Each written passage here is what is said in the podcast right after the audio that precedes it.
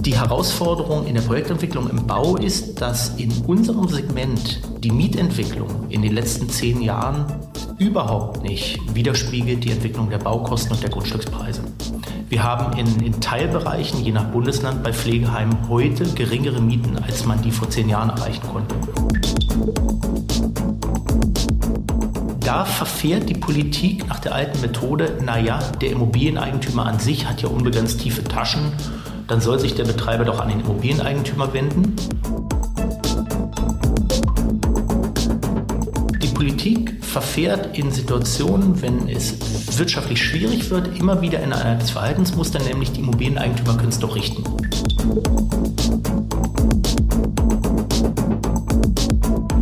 Das ist der Immobilieros-Podcast von Immocom.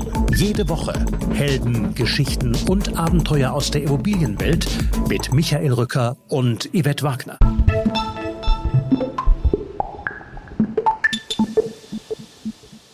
Der Neubau fällt seit vielen Jahren hinter das zurück, was erforderlich wäre. Jens Nagel, Geschäftsführer von Hemsö in Deutschland, bringt in unserem Gespräch nicht nur den Bedarf von Pflegeheimen auf den Punkt. Das Unternehmen mit schwedischem Hintergrund besitzt in Deutschland 80 Bestandsimmobilien im Bereich Pflege, dazu Education-Objekte sowie fünf Bauprojekte. Insgesamt ein Volumen von 1,5 Milliarden Euro. Ich spreche mit ihm über das Wahlargument Pflegeheimplatz, über soziale Infrastruktur als Rückgrat der Gesellschaft, über die Vervierfachung von Refinanzierungszinsen in den vergangenen Monaten, über Auslastung und Verknappung und die tiefen Taschen der Immobilieneigentümer. Wie die Anmeldung eines Motorrades die aktuelle Situation spiegelt, was Föderalismus anrichtet, welchen Bedarf es an Sanierung gibt und warum die Scheindebatte um ambulant vor stationär aufhören muss. Jens Nagel lädt zum Diskurs. Er erklärt seine Forderungen an die Politik und redet sich, wie es sich für einen Berliner gehört, ein wenig in Rage. Bevor es losgeht, allen Podcast-Hörern ein gesundes und spannendes 2023. Immocom ist auch in diesem Jahr wieder die Netzwerkplattform der Immobilienbranche. Alles zu finden auf immocom.com. Und jetzt viel Spaß mit Jens Nagel.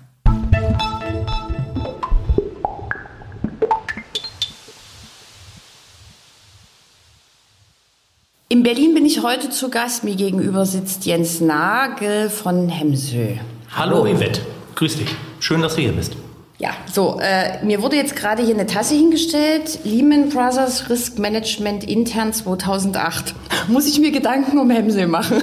Nein, äh, das ist tatsächlich einer meiner jüngeren Mitarbeiter, der scheinbar bei Lehman Brothers mal ein Praktikum gemacht hat und äh, wir fanden das sehr erheiternd, dass er diese Tasse mit uns zu uns genommen hat. Gut, der Kaffee schmeckt sehr, sehr schön. Lass uns über Hemsel, Hemsö reden. Äh, ein Unternehmen, was, glaube ich, in Deutschland jeder kennt knapp 8 Milliarden Euro in Schweden, Finnland, Deutschland investiert. Wie groß ist das Portfolio in Deutschland? Was habt ihr hier? Wir haben in Deutschland jetzt ähm, 80 Bestandsimmobilien im Bereich Pflege und dazu haben wir noch neun weitere Immobilien im Bereich Education, also Schulen, Polizeiverwaltung und äh, Verwaltungsgebäude der öffentlichen Hand.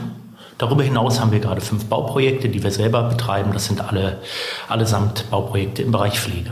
Okay, äh, das sind im Volumen ausgedrückt knapp 1,5 Milliarden Marktvolumen. Äh, wir werden sehen, wie sich dieser Wert im Jahr 2023 weiterentwickelt. Wahrscheinlich eher nach unten als nach oben. Gut, darüber reden wir gleich. Ähm, eigentlich heißt es ja, also ihr seid Spezialist für Sozialimmobilien. Dazu gibt es ja jetzt ganz, ganz viele Definitionen. Wie definiert ihr denn als Hemsö Sozialimmobilien? Na, wir nennen das nicht Sozialimmobilien, wir nennen das soziale Infrastruktur. Ähm, man kann es auch Sozialimmobilien nennen. Das Problem ist, wenn man, äh, wenn man googelt, wird man nichts Eindeutiges finden. Für uns sind das Immobilien, die direkt oder indirekt dem Gemeinwohl dienen. Ähm, wir haben da vier Assetklassen, in denen wir tätig sind. Das eine ist der gesamte Bereich Altenpflege. Dann haben wir den Bereich Education, der unser zweitgrößter Bereich ist, mit fast 135 Bildungseinrichtungen in Schweden, Finnland, Deutschland, wo wir aber am stärksten wachsen zurzeit. Dann haben wir noch einen Healthcare-Bereich, das sind klassische Krankenhäuser, Polikliniken. Und dann haben wir noch den Bereich Legal Premises, das sind keine Gefängnisse, die es in Schweden im Übrigen auch gar nicht gibt. Die heißen dann nämlich Kriminal- Kriminalpflegeanstalten und äh, sondern das sind Amtsgerichte, Landgerichte, Polizeipräsidien, Polizeihauptverwaltung, all sowas. Alle diese Objekte zusammen haben eins gemeinsam. Sie sind nicht von irgendeiner konjunkturellen Entwicklung abhängig, sondern im Wesentlichen von der Demografie und von öffentlichen Haushalten. Bevor wir jetzt näher in das Thema einsteigen, ähm, Hemsö ist bekannt. Jens Nagel ist auch eine Marke oh, in der Immobilienbranche, aber trotzdem noch mal für alle die, die dich mhm. vielleicht nicht so kennen. Wo kommst du her? Ich habe gerade gelernt, du hast auch den schwedischen Pass. Also ich komme ursprünglich tatsächlich aus dem guten alten Westberlin, bin äh, gebürtiger Schlottenburger und dann haben mich meine Eltern irgendwann äh, im zarten Alter von sechs Jahren nach Berlin-Spandau äh, entführt, was dazu führt, dass ich eigentlich streng genommen kein Berliner bin, sondern Spandauer.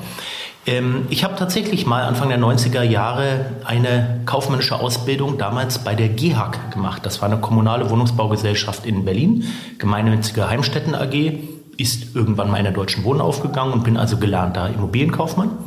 Ähm, irgendwann mal Ende der 90er Jahre hat mich das in Deutschland alles ein bisschen gelangweilt und dann bin ich nach Schweden ausgewandert und habe dort äh, bis 2013 gelebt und gearbeitet immer in der Immobilienbranche und zwar ähm, sowohl für deutsche Investoren in Schweden als auch für schwedische Investoren in Deutschland. Ich war unter anderem der erste Geschäftsführer für Akelius in Deutschland. Also ich habe das Unternehmen Akelius hier in Deutschland etabliert, war aber nur zwei Jahre dabei und bin dann wieder zurück nach Schweden gegangen, um dort weiter in der Immobilienbranche zu arbeiten. Okay, und du bist bei Hemsö seit? Bei Hemsö bin ich tätig seit 2011, erst als Berater und seit 2013 angestellt. Ich bin seit 2013 auch Geschäftsführer der Hemsö GmbH in Deutschland und lebe auch seit 2013 wieder in Deutschland. Wie gesagt, ich habe zwei Pässe, einen schwedischen und einen deutschen.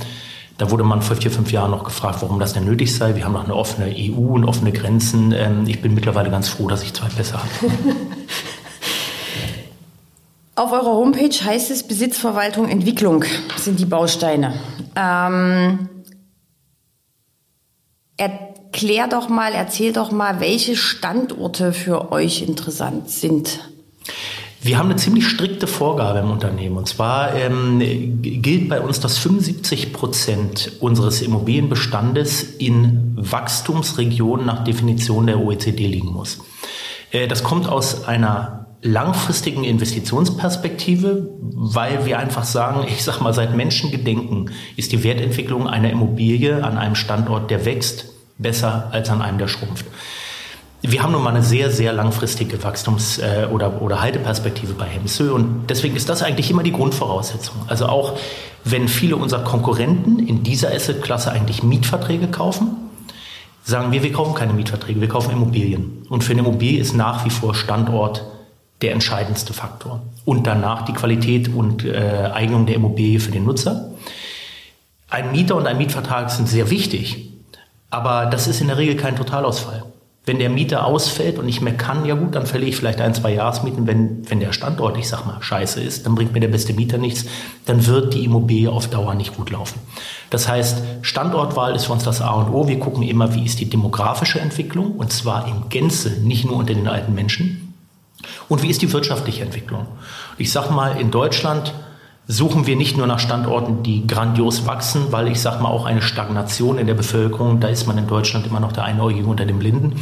Äh, denn Deutschland in Summe hat ja nun mal keinen gigantischen Wachstum an der Bevölkerung. Das ist in, in Großstadtregionen in Schweden und Finnland anders. Also die Stadt Stockholm und auch die Stadt Helsinki haben Zuwachsraten, davon träumt jede deutsche Großstadt in der Regel nur. Mhm. Ihr habt in Chemnitz ein Bestandsobjekt erworben, Achtung, Erbbaupacht. Mhm. Da trauen sich ja viele nicht ran. In Bruntal ein, ein Grundstück, wo ist Bruntal, um Gottes Willen? Das ist südlich von, äh, von München. Ah, okay. Also der, wirklich der, der Münchner Speckgürtel, das ist eine sehr, sehr gute Lage. Also wenn man dort ein Einfamilienhaus äh, bauen will, da zahlt man mal eben 1000 Euro einen Quadratmeter äh, fürs Grundstück, also mhm. nicht für die Immobilie. Und ähm, Chemnitz, Stichwort Erbbaurecht, das schreckt uns nicht. Also Erbbaurecht ist ein grundstücksgleiches Recht, das ist eine dingliche Sicherung über das Grundbuch. Und ähm, natürlich kaufen wir jetzt nicht ein Erbbaurecht, was noch eine Laufzeit von zehn Jahren hat, aber bei adäquaten Laufzeiten von 50 Jahre plus ist ein Erbbaurecht für uns kein Problem. Es ist sogar so, dass durch dieses Instrument des Erbbaurechts wir manchmal eben Projekte realisieren können, gerade mit der öffentlichen Hand, die sonst nicht möglich wären. Beispielsweise eine Gemeinde möchte sich von uns eine Schule bauen lassen und muss sich ja aber dazu von einem Grundstück trennen. Der Verkauf von stadteigenen Immobilien ist politisch nicht immer gewollt.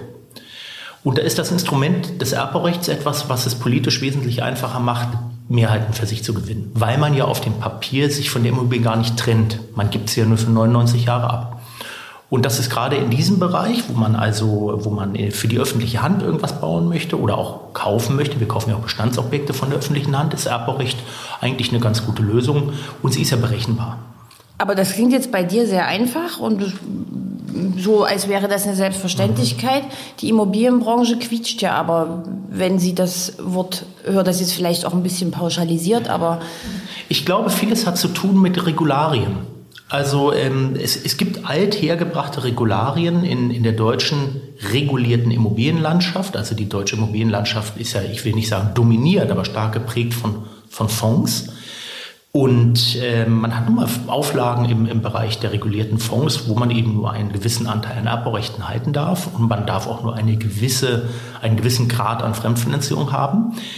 Meiner Meinung nach ist das ein Fokus auf falsche Risiken. Also wenn man, wenn man sich mal im Nachhinein ansieht, warum sind oder warum ist der eine oder andere deutsche Immobilienfonds in eine, in eine Schräglage geraten in, in der letzten Finanzkrise? Naja, das lag weder an Erbbaurechten, noch lag das daran, dass die Stadt 30 Prozent Leverage, 50 Prozent Leverage hatten, sondern das lag oft daran, dass sie an falschen Standorten Objekte mit einem Mieter gekauft haben und diesen dann auf Gedeih und Verderb ausgeliefert waren. Und dass die Werte einfach kategorisch immer nach oben gezogen wurden und irgendwann der Buchwert nicht mehr mit dem echten Marktwert korrespondierte. Okay, ähm, das ist die perfekte Überleitung zur nächsten Frage, weil wir leben ja jetzt in einer sehr herausfordernden Zeit. Alles ist anders. Wie guckst du gerade auf die aktuelle Lage, auf Projektentwicklung? Ähm, die aktuelle Lage hat sehr viele Herausforderungen. Und wir sehen ja durchaus äh, auch im, im Immobilienumfeld bei, bei Unternehmen, mit denen wir partnerschaftlich verbunden sind, bei Konkurrenten, ähm, dass es schon den einen oder anderen gibt, der diese Situation so nicht überleben wird. Äh, Hemsö ist ja genau für solche Situationen konzipiert. Also Hemsö, muss man nochmal sagen, gehört ja indirekt dem schwedischen Staat und zwar einem staatlichen schwedischen Pensionsfonds, der ein integraler Bestandteil des schwedischen Pensionssystems ist. Und genau deswegen investieren wir eben in Immobilien, die von kurzfristigen konjunkturellen Ereignissen unbeeindruckt bleiben. Also wenn man sich Hemso ansieht, ja, auch wir leiden unter erheblich gestiegenen Fremdkapitalzinsen. Also wir haben in den letzten 18 Monaten eine Vervierfachung unserer Refinanzierungszinsen erlitten. Aber wir haben bislang keine nennenswerten Mietausfälle. Und das ist ja auch verständlich, denn unsere Mieter sind nicht konjunkturell ähm, abhängig, sondern das, das ist eine öffentliche Refinanzierung und es gibt in allen unseren Assetklassen einen wahnsinnigen Bedarf von der Nutzerseite her. Die Herausforderung in der Projektentwicklung im Bau ist, dass in unserem Segment die Mietentwicklung in den letzten zehn Jahren überhaupt nicht widerspiegelt die Entwicklung der Baukosten und der Grundstückspreise. Wir haben in, in Teilbereichen, je nach Bundesland, bei Pflegeheimen heute geringere Mieten, als man die vor zehn Jahren erreichen konnte. Und wir haben äh, Baukosten, die im Vergleich zu vor zehn Jahren 30 bis 50 Prozent höher sind. Und bei den Grundstücks Kosten ist es auch erheblich höher als vor zehn Jahren. Wir sehen natürlich einen Trend, dass die Grundstückspreise gerade wieder sinken. Aber die werden nicht auf dem Niveau von, von vor zehn Jahren landen. Und deswegen ist die Entwicklung neuer Projekte zurzeit fast nicht möglich. Wenn man Fördermittel bekommt, kann das funktionieren. Es gibt das eine oder andere Bundesland, was nachgezogen hat bei den regulierten Mieten. Da geht das auch. Aber in der breiten Masse sieht es derzeit in der Projektentwicklung sehr schwer aus. Mhm. Mieten hast du gerade angesprochen. Ähm, ihr arbeitet ja in Pflegeheimen sehr oft mit Indexmietverträgen, richtig? Das heißt, die sind an die Inflation gekoppelt. Was, was, was passiert da jetzt?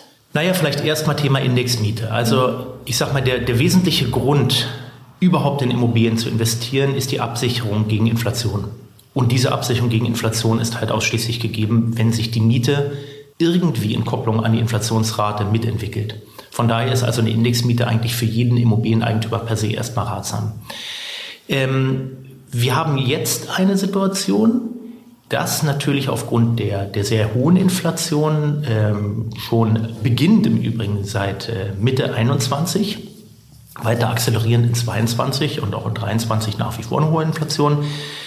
Jetzt bei so ziemlich jedem Mieter äh, die sogenannten ähm, Schwellen gerissen werden in den Mietverträgen und dann kommt eine Indexmieterhöhung.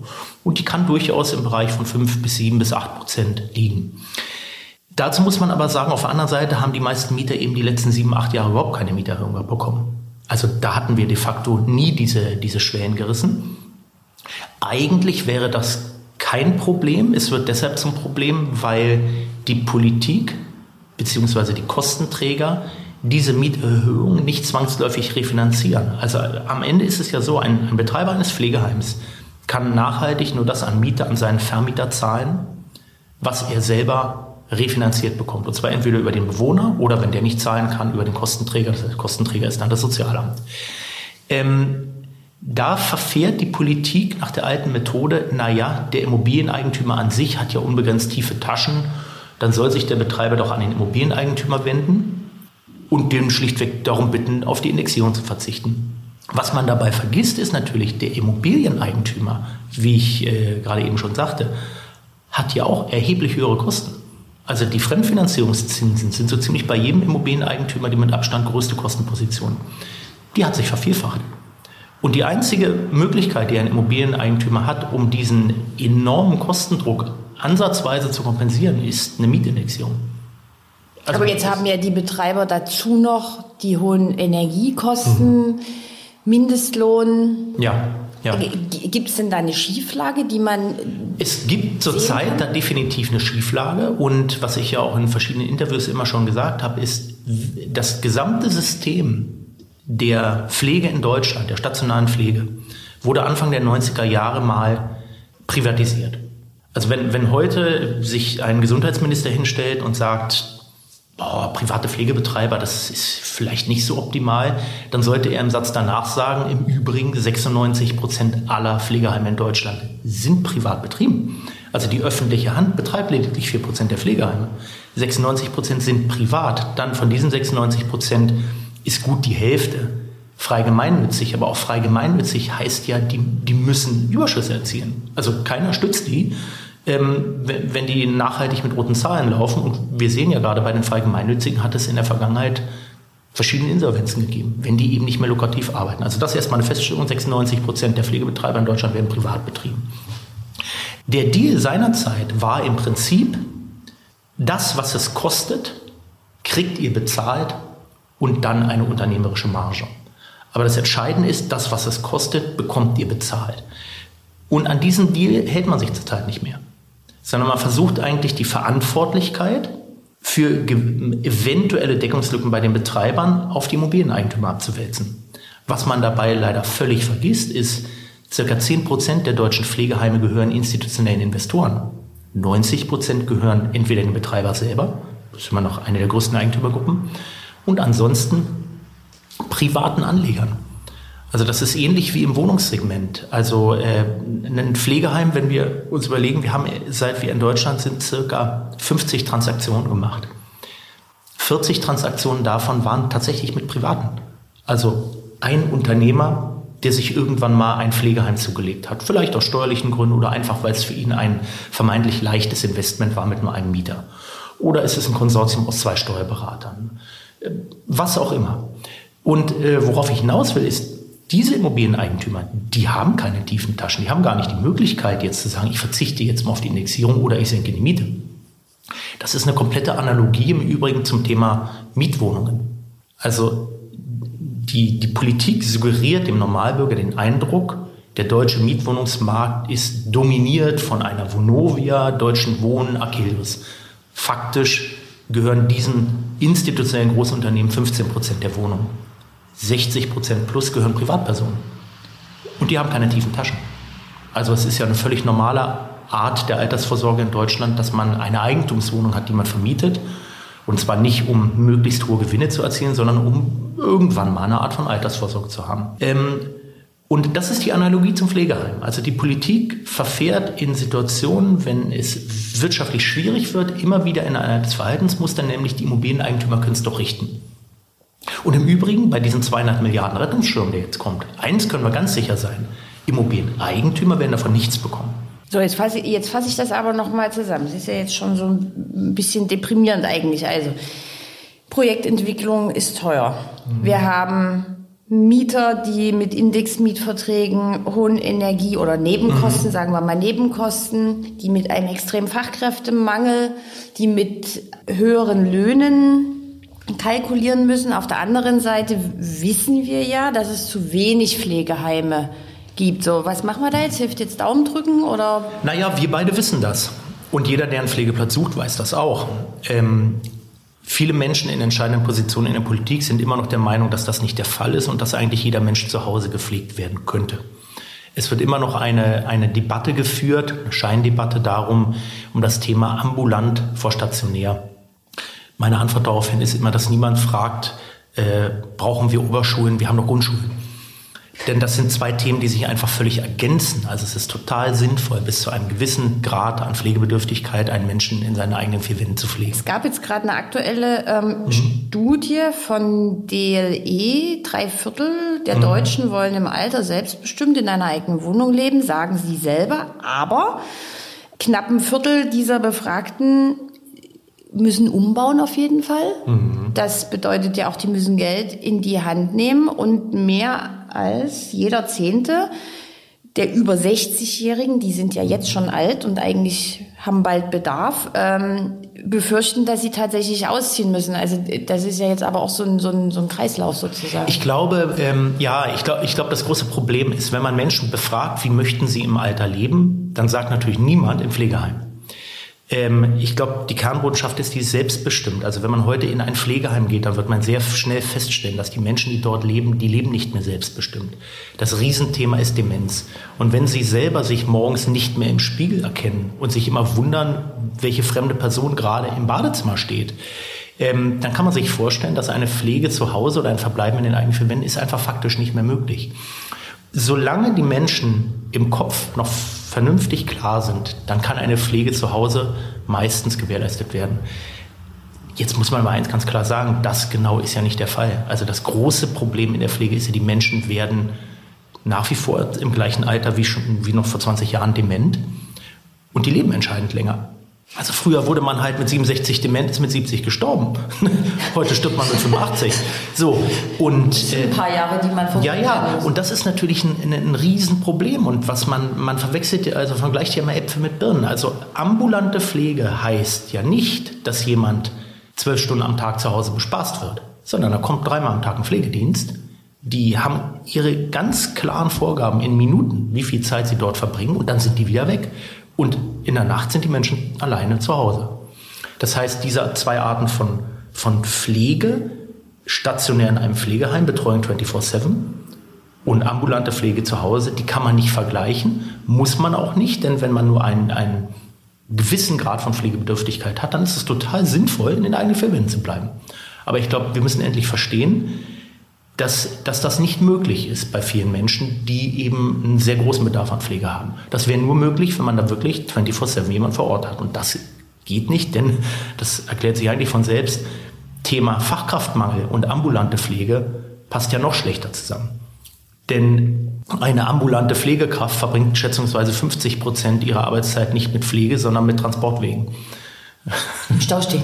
Im Stau stehen, Treppen hoch, Treppen runter, also was. Also ähm, das kommt ja dazu. Es muss beides geben. Und ähm, jetzt vielleicht, du hattest ja gesagt, ja gut, sieht ja alles so negativ aus. Na, es gibt ja Lichtblicke. Also der eine Lichtblick ist, ähm, die Preise für Bestandsimmobilien werden fallen. Zinsen sind hoch, Kapital ist weniger vorhanden, Preise gehen nach unten. Warum? Naja, weil es umgekehrt genauso war. Also der wesentliche Treiber für den Anstieg der Immobilienpreise in Deutschland war schlichtweg das Geld unbegrenzt zur Verfügung stand. Aber genau, im Terranus Branchenreport habe ich gelesen, die Margen bei Pflegeheimen zwischen 3 und 5 Prozent. Mhm. Allein in der ersten Jahreshälfte 2022 wurde eine Milliarde Euro in Pflegeheime investiert, sagt Primonial. Also es ist ja Geld da, es wird investiert, es reicht aber trotzdem nicht.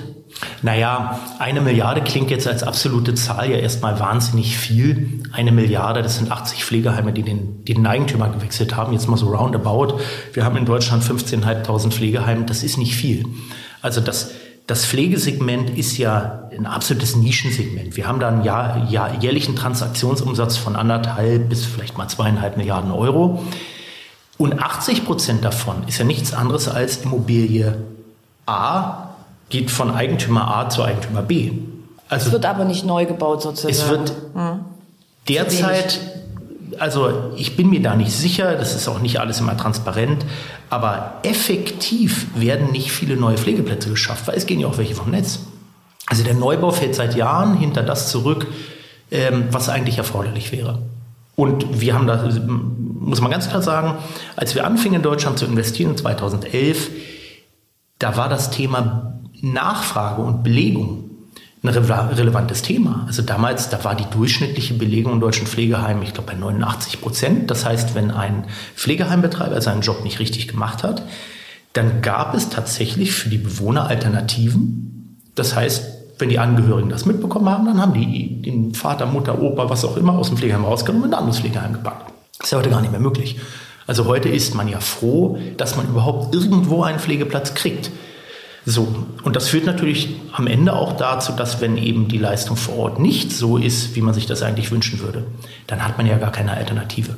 Also es ist ganz klar eine Verknappung und wenn wir bei uns im Bestand uns die Belegungszahlen der Pflegeheime ansehen, dann kann man sagen, die Pflegeheime, die nicht voll belegt sind, da ist das nie eine Nachfragethematik, das ist immer eine Fachpersonalthematik.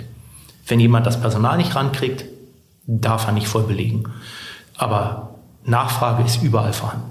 Also eigentlich sagen uns alle unsere Betreiber, sie haben Wartelisten nach Plätzen. Ähm, Bereich Projektentwicklung, ich bin zuversichtlich, das wird sich regeln, denn ähm, diese Knappheit an Pflegeplätzen, die wird auch zunehmend ein, ein, Wahlargument sein für Menschen. Also man darf ja nicht vergessen, in Deutschland, glaube ich, 20 Millionen Menschen sind über 60 Jahre alt.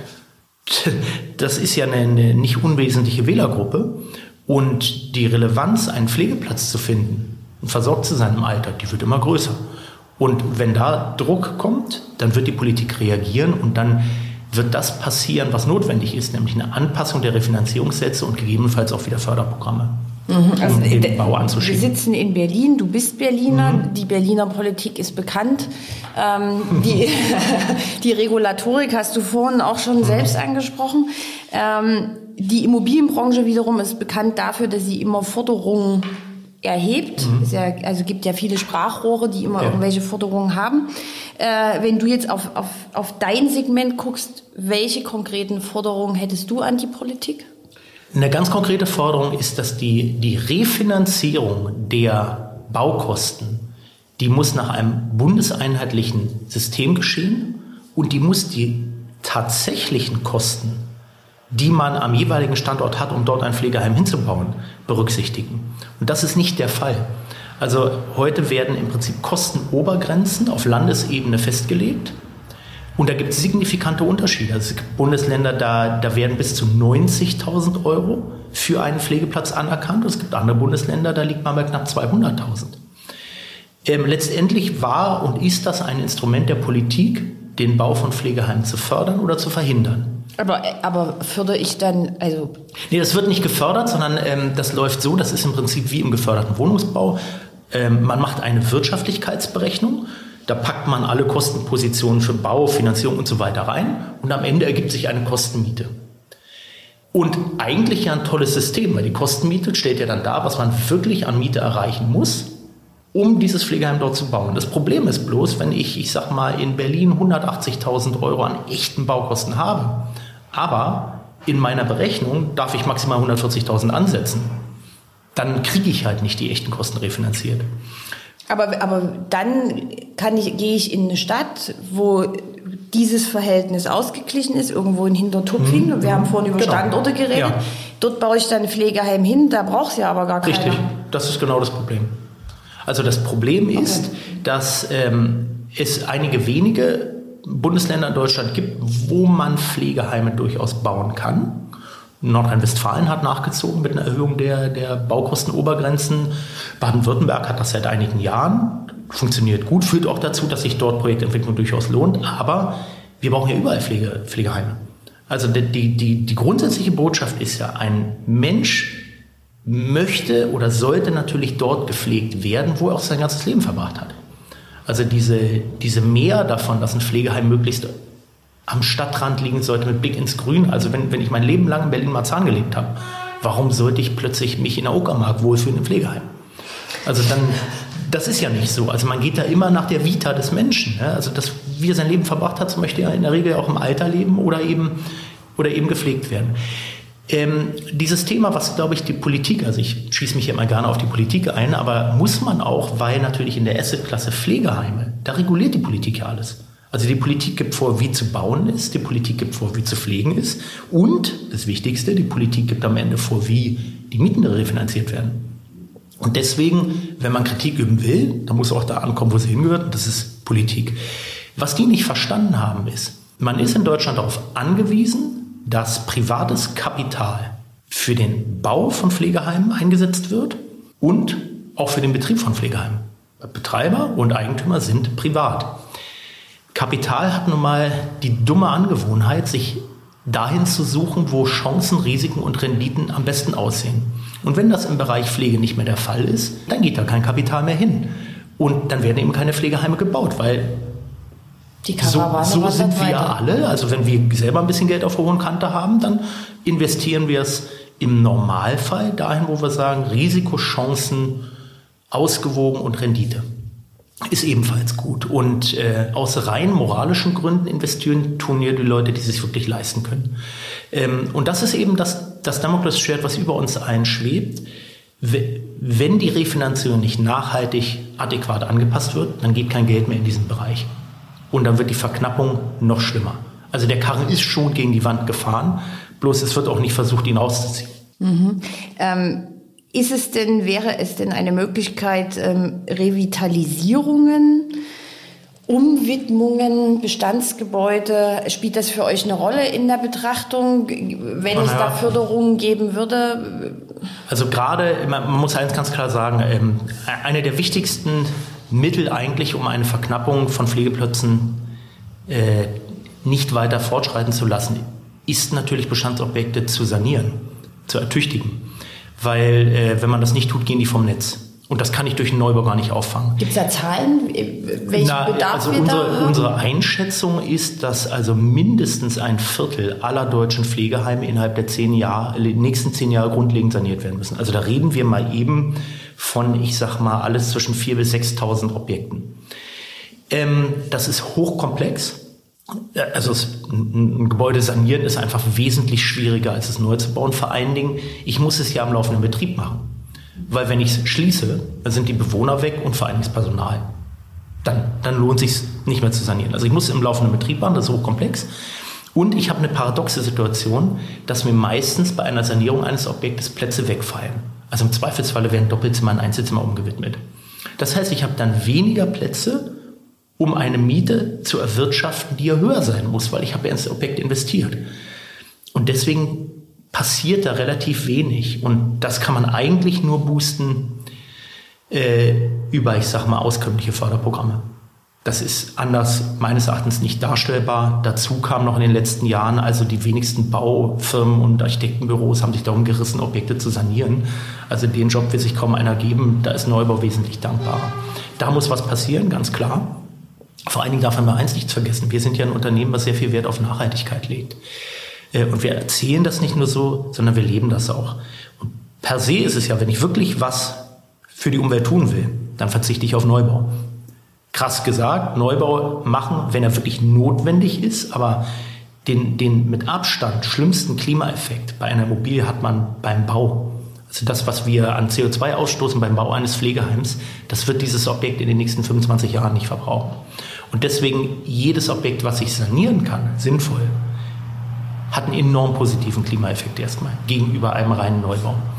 Also gut Deutsch, Refinanzierung, Neubau angemessen, damit dort privates Geld hinfließt, denn der öffentliche Sektor ist nicht bereit, öffentliches Geld dort reinzustecken. Äh, bei der Sanierung von Objekten kommen wir meines Erachtens um echte Förderung nicht drum herum. Da muss man Anreize schaffen, ansonsten geht da kein Geld hin.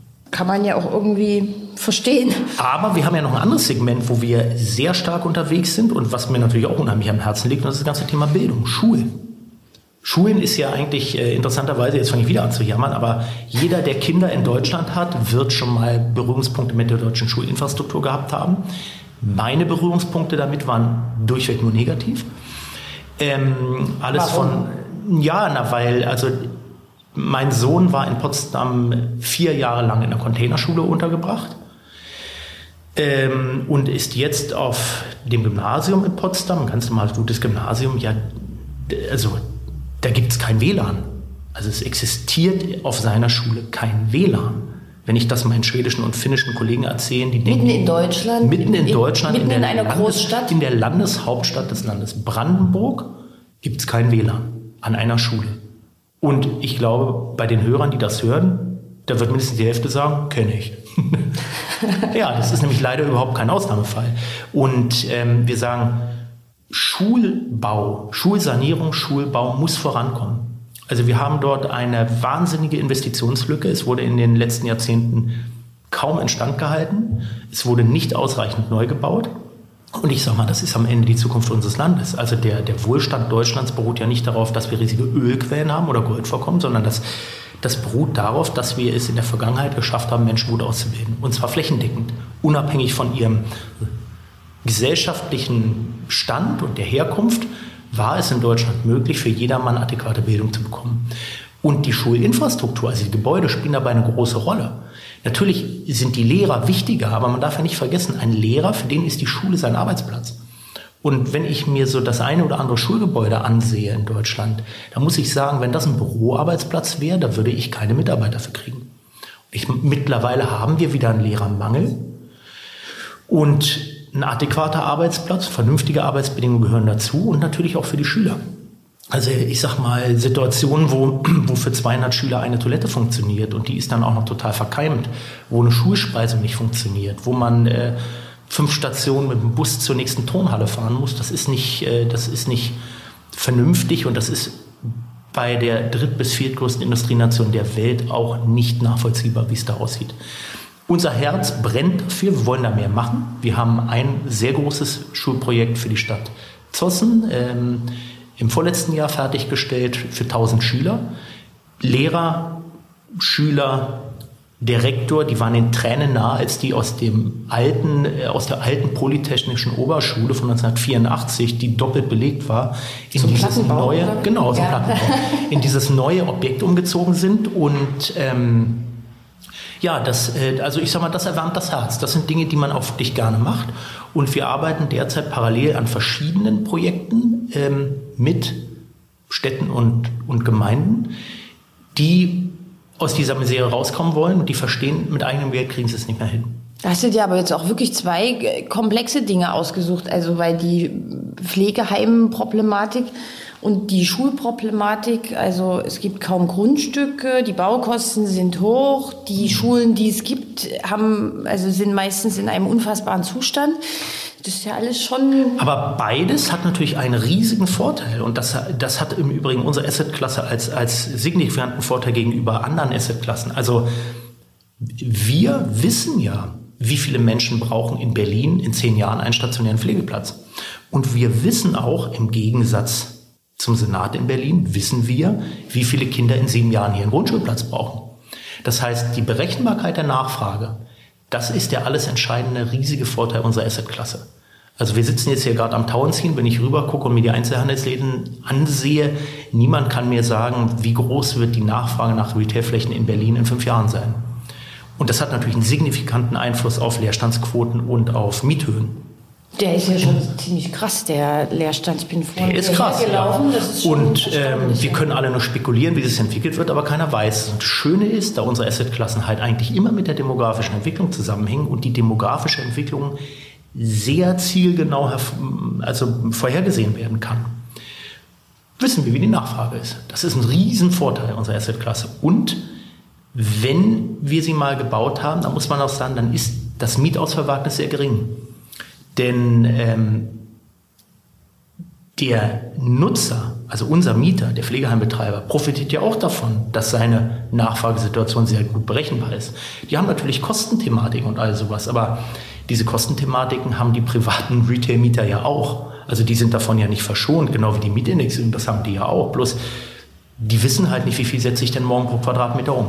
Ja. Also das ist ein großer Vorteil und vor allen Dingen, naja, wie sagt man so schön, es gibt der eigenen Arbeit auch ein großes Maß an Sinnhaftigkeit. Also ähm, man muss schon sagen, die Menschen, die bei uns bei Hemso arbeiten, und zwar über alle drei Länder verteilt, die machen das auch immer ein Stück weit, weil sie eben die Gesellschaft mitgestalten. Also ähm, wir, wir haben ja als, als Slogan bei uns Hemse ähm, entwickelt das Rückgrat der Gesellschaft. Und so sehen wir das ja. Also soziale Infrastruktur ist das Rückgrat der Gesellschaft. Ohne die geht es nicht. Niemand kommt um die Immobilien drumherum. Wir verbringen unser Leben in Immobilien, wir arbeiten in Immobilien, wir werden dort gepflegt, wir werden dort geboren und die meisten sterben auch dort. Also von daher an einer Immobilie kommt keiner drumherum und das, das macht Spaß. Also gerade dieser Bildungsbereich, wenn man selber Kinder hat, sage ich nur, macht Spaß. Altenpflege, also ich sage mal Lebensabend in Würde, das macht auch Spaß. Die anderen Assetklassen haben wir in Deutschland bis auf ein paar Polizeipräsidien noch nicht so gemacht, aber es ist ja eine sinnvolle Tätigkeit. Jetzt hast du ja äh, den Vergleich mit Schweden und Finnland. Heißt es jetzt Gute Nacht Deutschland oder heißt es positiver Blick nach vorn, weil die nordischen Länder sind ja bekannt dafür, dass sie uns immer mindestens zehn Schritte voraus sind und viele Dinge viel, viel besser machen? Ähm, das ist in vielen Bereichen tatsächlich der Fall. Man darf allerdings natürlich auch Länder mit 10 bzw. 6 Millionen Einwohnern nicht mit einem Land mit 83 Millionen Einwohnern vergleichen. Das geht nicht. Ähm, ein Riesenvorteil in diesen Ländern ist natürlich, die haben keinen Föderalismus. Also wenn wir in Schweden ein Altenpflegeheim bauen, dann sieht das von, von Ystad bis Haparanda genauso aus. Äh, genauso sieht das bei Schulen aus. Das ist ein Riesenvorteil. Ein weiter Riesenvorteil in den Ländern ist dieses hohe Maß an Digitalisierung. Es ist einfach alles digital. Also Prozesse, die bei uns Monate dauern, ich sage mal einfach spaßhalber, wer in Berlin schon mal ein Auto umgemeldet hat, der weiß, wovon ich rede. Ähm, in Schweden ist das, ein, das dauert fünf Minuten. Dazu gibt es eine App. Ich habe im, im letzten Sommer mir in Schweden ein Motorrad gekauft, ganz zur Freude meiner Frau, war nämlich ein bisschen heimlich. Ähm, ja, ne, das hat fünf Minuten gedauert, dann war ich der registrierte Eigentümer. Ich sage immer, das größte Problem meines Erachtens in Deutschland ist, egal in welchem Bereich, wir verwalten uns zu Tode. Also die, der öffentliche Dienst versteht meines Erachtens in Teilbereichen seine Rolle falsch. Also öffentlicher Dienst kommt ja von Dienstleister. So, das heißt, der öffentliche Dienst soll ja eine Dienstleistung erbringen für die Bürger und für die Unternehmen, ja, und alle anderen Stakeholder in diesem Land. Wir sind die Kunden des öffentlichen Dienstes manchmal nehme ich das auch so wahr. Ich muss zum Beispiel sagen, habe ausgesprochen gute Erfahrungen mit dem Bürgeramt in Potsdam. Wenn ich da bin, werde ich wirklich wie ein Kunde behandelt. Das funktioniert, die sind problemlösend. Aber in anderen Bereichen, wenn es darum geht, Baugenehmigungsverfahren und so weiter, also man ist ja ausgeliefert. Man ist ja als Bürger und als Unternehmen ausgeliefert, teilweise der Willkür der Behörden. Mit Willkür meine ich, dann landet der Antrag halt mal ganz unten. Und was das an Geld kostet, dass wir teilweise auf Bauvorbescheide eineinhalb Jahre warten müssen ganz zu schweigen von der Baugenehmigung. Also da geht so viel Zeit verloren und so viel Geld verloren, dass, dass wir uns zu Tode verwalten in jedem Bereich. Da würde ich mir tatsächlich mal eine durchgreifende Modernisierung wünschen. Aber du bist ja jetzt auch schon lange in der Branche. Hast du denn Hoffnung, dass es besser wird? Oder anders gefragt, wie hoch ist dein Frustlevel? Ach, ich habe kein hohes Frustlevel. Also das am, am Ende Probleme gibt es immer. Das Wichtige ist, man muss sie erkennen und versuchen, sie zu lösen. Ich sehe da schon signifikante Unterschiede, je nachdem, wo man in Deutschland unterwegs ist. Als Berliner tut mir das weh, sowas zu einzugestehen. Aber wir haben ja auch Sachen in Bayern und ich muss sagen, in Bayern laufen gewisse Prozesse aus meiner subjektiven Wahrnehmung teilweise etwas pragmatischer als in Berlin. Na gut, Berlin ist ja die Spitze, also das Sahnehäubchen. Also jeder, jeder, dem langweilig ist bei Behördenprozessen, der soll einfach mal nach Berlin kommen und danach fühlt er sich überall woanders wohl aufgehoben. Nein, also ich habe da, hab da keinen Frust und ich glaube auch, dass ich, äh, wenn es darum geht, dass ich äh, bürokratische Prozesse kritisiere, neun von zehn Hörern sagen werden, ja, kennen wir. Ähm, die konsequent bleibt halt aus. Ne? Also warum gibt es eigentlich keine Großdemonstration, wo gesagt haben, wir wünschen uns einen Abbau der Bürokratie um die Hälfte? Das wäre mal eine Maßnahme. so, äh, ein gutes Schlusswort. Ja, dann hätten wir auch genug Fachkräfte für die Pflege übrig. Genau. Lieber Jens Nagel, vielen, vielen Dank für das Gespräch. Wir sind verabredet zum nächsten Podcast in zwei Jahren und dann gucken wir mal, Sehr gerne, ja. was sich verändert hat äh, und wie sich die Assetklassen so entwickelt haben. Vielen, vielen Dank für das Gespräch. Ja, guten Heimweg nach Dresden und Leipzig. Vielen Tschüss. Dank. Tschüss. Das war der Immobilieros Podcast.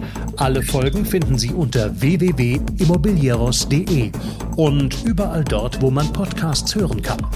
Aktuelle News aus der Immobilienbranche gibt es unter www.immocom.com.